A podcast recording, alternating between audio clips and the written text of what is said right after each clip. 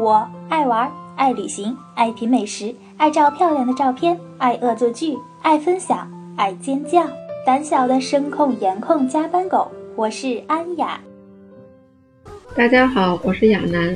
前几期呢，我们主要是在欧洲的北部游荡，也了解到了一些不可思议的传统和有趣的事情。今天我们就来到一个位于欧洲中部的国家——德国。德国呀，有很多的美景，比如说最著名的莱茵河。而且德国在十八世纪的时候，受到意大利文艺复兴的影响，也涌现出了一批作家，比如说歌德、海涅、席勒等等。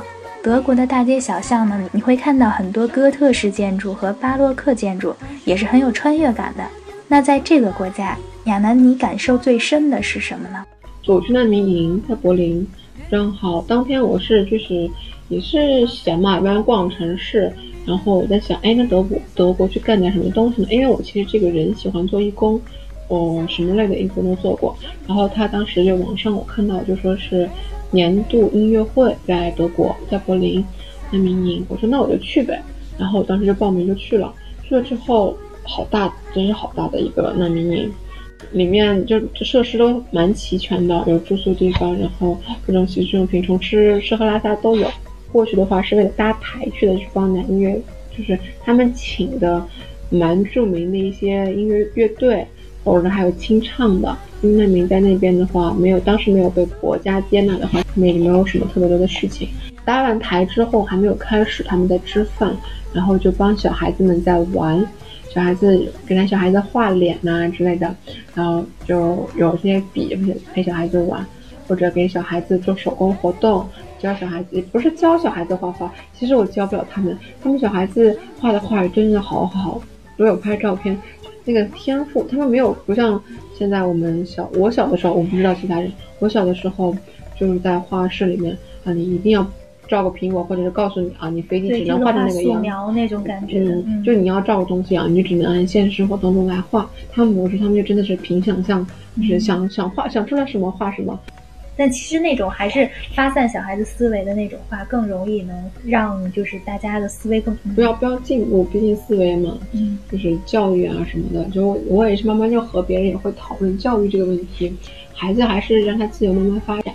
我不知道别人，我是从小其实就是上辅导班出来的，没有过过周末，就是感觉思维都被禁锢住了，纯应试教育了。其实还有很多，就是你要可以学的生活技巧啊什么的，在。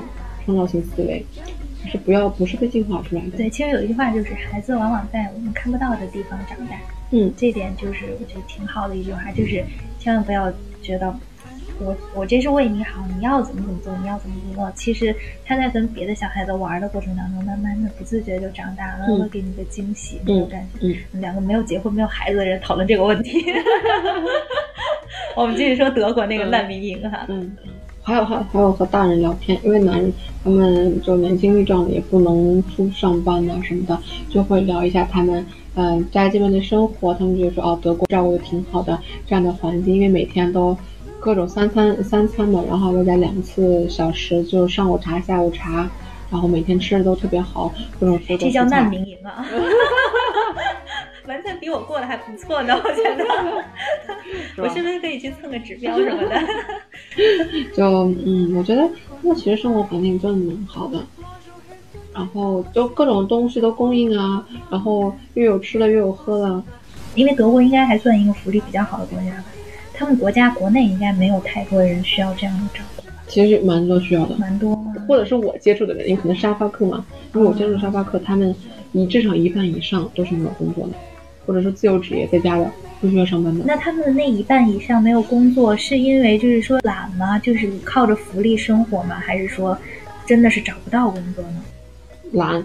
就是懒啊，懒！你看，这也是那些福利好的国家的一个 不好，就让我好生嫉妒啊！懒，就是我我那个房东，就阿姆那个房东嘛，他就是，哎呀，我不想找工作，还是不想找，我还是继续玩吧。你看，这在中国这叫啃老，啃国家呀！对，但是我们，嗯嗯，对吧？没有可以啃的哈。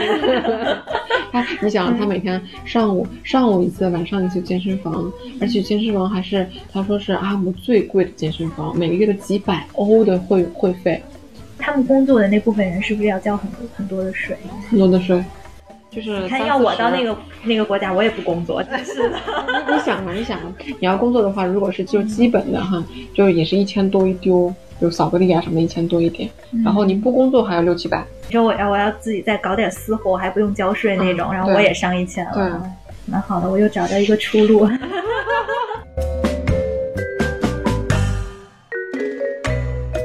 德国他接受的难民是最多的，因为他在二战那个时候，就是大家都指责他，说是以犹太人杀的太多，他种族歧视。所以现在呢，德国相当于是正视这个问题，也就是说啊，那我们特别包容，其实你们所有的人都过来吧，哈，叙利亚什么打仗随便我都接受你。所以说，德国是全世界之内就是接受难民总数最多的国家。嗯，我和一些就是在斯洛伐克还是哪里有个有一个，他是一个外交官，政治外交官，讨论过这个问题。他就说难民啊，他这个问题呢，可以反映出欧盟的很多问题，比如说你是否要接受难民，你的那个养老体系，你的社保体系是什么样子的，是不是不好，没有没有健全？为什么一个人过来了，你还要花很久的时间才能把他纳入社保？这种问题就说明是欧盟还是有问题。然后我还去参加过一个辩论会，就是说欧盟是否应该接受难民，还是说就不接受，你们爱爱生爱死随你们便。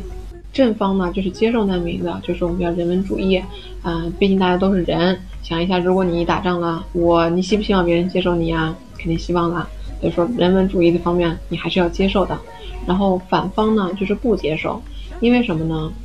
能出来他们国家的人，都是至少中等阶级的人了。正儿八经穷的人，正儿八经需要帮助的人都出不来，都还在那边呢。你为了，比如说你一千块钱，你在这边能帮助一个在已经到了欧盟的欧洲的人，你一千块钱能治疗，就能拯救一个家。可是你有没有想过，你一千块钱你送过去，可能能拯救一个村的人，十分之九的人还留在那里，十分之一的人出来了，你还不如花点钱去帮助那十分之九的人。可能这个比例不太对，但是是这个意思，就是你帮助的人数都不一样，你干嘛就是让他们来过来呢？而且过来的话，他们就是最近也有报道，什么前海去到西英国啊，或者去到意大利啊这样子，他们这样子，你你表明啊，我接受你，他们就会冒险这样游游泳过来啊，那多危险啊！那也会有上身的人啊之类的，所以就也不安全。然后外加的话，你接受过来，你本来本国的就业率就不高。本来你还在接受人过来和你抢饭碗呢，外加他们的教育质量又不高。虽然有有数据调查是在分百分之四十以上都受过高中以上学历教育，但问题是，就在就算咱中国高中以上和在国外的高中以上的教育水平都不一样，能一样吗？而且语言又不通，你还得重新教他们语言。即使一个三四十岁的年男人，你去重新让他学一门语言，可能吗？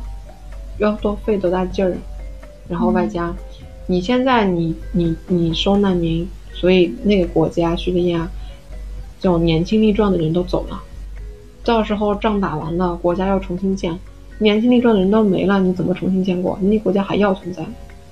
所以就是反方说，不要接受难民，宁愿咱花点钱把那些把他把哪怕把专家派过去，现场帮助他们，人文主义的是需要的，想要帮助他们。但是这个途径什么方式？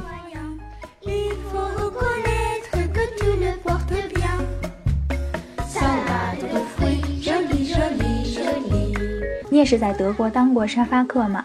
那也和当地的人应该有过一些比较深入的交流。你觉得德国人给你的感觉他们是什么样子的？我在柏林有了一个房东，他是苹果的一个开发商吧。是个千万富翁还是亿万富翁就不知道了，比我小一岁，二十三。然后他给我介绍了一些另另一面的柏林吧，应该说，其实柏林怎么说？我觉得每个国家它的就是首都和其他城市都有不一样的风味。比如说最常就是最常见那种说法就是巴黎不是法国，就是你要比如那就说说回柏林的话，嗯，柏林是有很多嗯有机超市，起码在科隆我没怎么见过。有机超市真的是就是当地很重要的一点，就是说很注重这一点嘛，你一定要去有机超市来买东西，不要去普通超市，你就注重生养生呐什么的，而且有机超市都要贵好多。就是德国人，就说一定要标新立异，绝对不会去模仿别人。比如说你干过这个事儿吧，我我就不想去干了。就是我要和我身边的人都要就是不一样，我要找到我自己的定位。后来去了德国之后，慢慢认识到，干嘛非要去效仿着别人呢？自己活在这个自己世界上，就要活出自己来。要不然，父母生出富养男来和父母生出另外一个人来没什么差别呀。我就要活出我自己，就是我就是慢慢想出来的的一点是，就是要这样子活下去。那你当时在科隆也是待了蛮久的嘛？那都去了哪些不太寻常的地方呢？哦，对，我当时为什么在科隆待了那么久，是因为我周日到的科隆，周日不开门，就是几乎是只有超市开门，而且还是就是半天开门。都不开门，所以你要什么东西都买不到。然后，所以我就决定，那就那我本来一开始我是安排周日和周一两天待在科隆的，周日不开门吧？那去干嘛呢？那就只能大街上看看瞅瞅是吧？看看各种关了的小店是吧？嗯，对啊。然后那就去，呃，然后那就想在周，那我就想周一开门呗，周一也不开门。周一也周一也不开门，然后那就那就继续继继继续 window shopping 呗，继续看窗户呗，所以就不得不多待了几天。这也是因为科隆待了那么久。我要去二手市场，我是最喜欢逛二手市场的，就是去到每个城市，呃，超市我是肯定要逛的，因为超市在欧洲哈，超市是发现当地最就是最特色的食物的地方，而且很便宜。然后或者就我喜欢小玩意儿，比如说哎拿个小镜子啊，或者说呃小盘小碟子啊，小什么装饰品啊之类的，那种老的吧还有风味儿，我就喜欢逛那个。你比如说你看我呃科隆周末的时候没地方逛，但是它商店不开门，二手市场一般都是在周末，对不对？就像集市一样，二手市场是在周末，所以呢周末的时候就可以逛二手市场。然后去淘一些，而且二手市场一般都可以讨价还价，所以我觉得就蛮好的，还是能淘到一些小古董的样子。然后我这个人呢是收集邮票、印就纸币，我当时还在那边淘到了一个中国民国时代的纸币呢，它是一套，它是一分钱的都有，然后到五百。你你多少钱买回来的？它是要一百欧。但是我当时就只拿了两张，我觉得一百欧还是太贵了，我就只拿了两张，给了二十欧。哇！但是我觉得这一把一百欧不是，就是这一把啊，应该还是挺值钱的。对，而且它它如果保存的挺好的话，还就完全整平平整整。我跟你说，你会后悔的，你把钱拿下来。主要当时也没有钱，身上不带，我不带现金，因为在欧洲旅行。几乎是上我是不带现金的，刷卡特别方便，特别方便，而且就是去北欧，就北欧和中东欧，就欧盟区域是刷欧元的嘛，北欧是不刷的，然后中东欧也是没有欧元的，但是可以刷卡，你就不需要省去那个手续费再换钱啊，那个就省了那个，直接刷卡就好了，所以而且很方便。你讲你出门带钱还是不不安全嘛？你要刷个卡多方便呀，不是吗？所以我一般出门不带钱，去二手市场要带钱。你说那一百欧。我当时身上就一百欧，花了那个我还买别的嘛，就没有买，就买了两张，然后还淘了几个小像手手掌那么样大的花瓶儿。嗯，我觉得因为大大的东西我也带不回来嘛，就小东西淘了几个，然后还有邮票，但是好多邮票，好多家店都买邮票，我淘了好多回来，然后现在家里面都整理出来了。赶明儿有机会可以在。北京啊，在国内开个小展览，就是你曾经走过的这些地方淘回来的破烂们。我从小就喜欢淘这些东西。对，是就有时候那种小的小物件，往往就会特别可，对对对，很可爱。尤其女孩子女孩子对对对喜欢攒这种东西啊。可能有时候也不摆，你就收在柜子里，然后比如隔了好几个月，哪怕好像有时候隔了好几年，你突然发现，哇，我哪年哪年，我会想起来那段日子，然后感觉那天的阳光，你都都能在你身边一样，就那种感觉。哎，跟我一样，恋物癖，就都是？这样子，算是一份记忆 吗？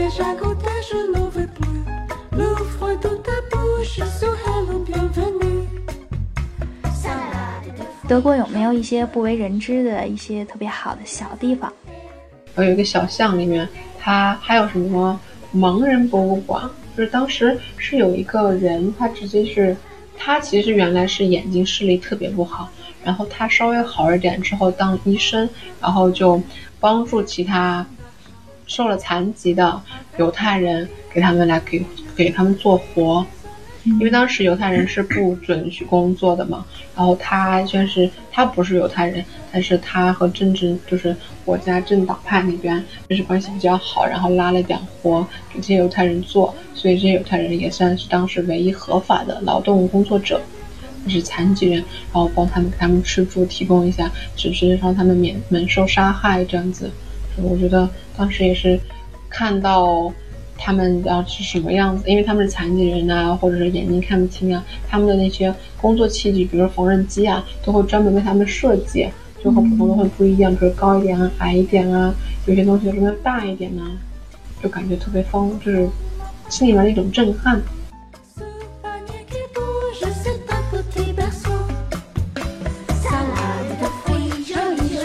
以去一下那个南部的黑森林，特别漂亮。然后还有就是和东南部和西南部有那个和瑞士交界的地方，有那些很多，不是养老院吧，反正就是养生馆那样子的地方，特别舒服。然后森林啊、水啊、海啊，什么都有，水啊、湖啊都有，在那种地方去休息那么几个几天也是挺好的，去体验一下。而且你想，瑞士那么贵，你就待德国呗，德国什么都便宜，真心的。北欧已经很贵了，但是北欧的房东都觉得瑞士很贵，你就想瑞士有多贵了。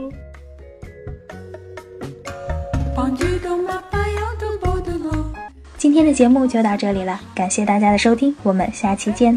大家再见，谢谢，拜拜。